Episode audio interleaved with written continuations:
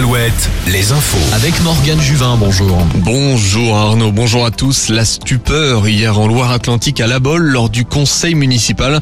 Le maire a annoncé qu'il avait été victime de menaces au début du mois. Franck Louvrier a reçu une lettre anonyme dans laquelle se trouvaient des photos des attentats du Bataclan et du corps de Samuel Paty accompagné de la mention suivante, je cite, ça pourrait être La Baule.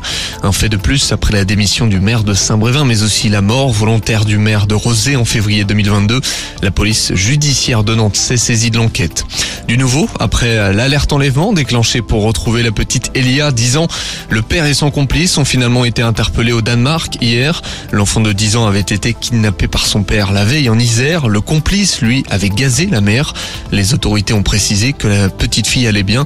Mise en place à 29 reprises, le dispositif alerte enlèvement a permis de retrouver depuis 2006 29 mineurs.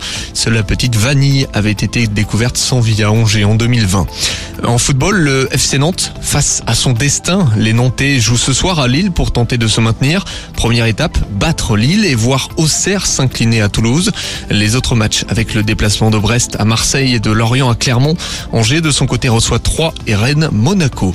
Du handball féminin avec le dernier match de la saison. Ce soir, Brest reçoit Mérignac. Nantes joue à Saint-Amand, Celle-sur-Belle à Dijon et Chambray-les-Tours chez le leader invaincu Metz. Et puis on termine avec du cyclisme et les boucles de la Mayenne. Deuxième étape aujourd'hui entre Saint-Marc-sur-Colmont et la des Châteaux. Hier, l'Espagnol Lazcano s'est imposé pour prendre le maillot de leader. Plus de 180 km au menu aujourd'hui. Départ à midi 15. Je vous laisse avec Arnaud. Bon week-end sur Alouette.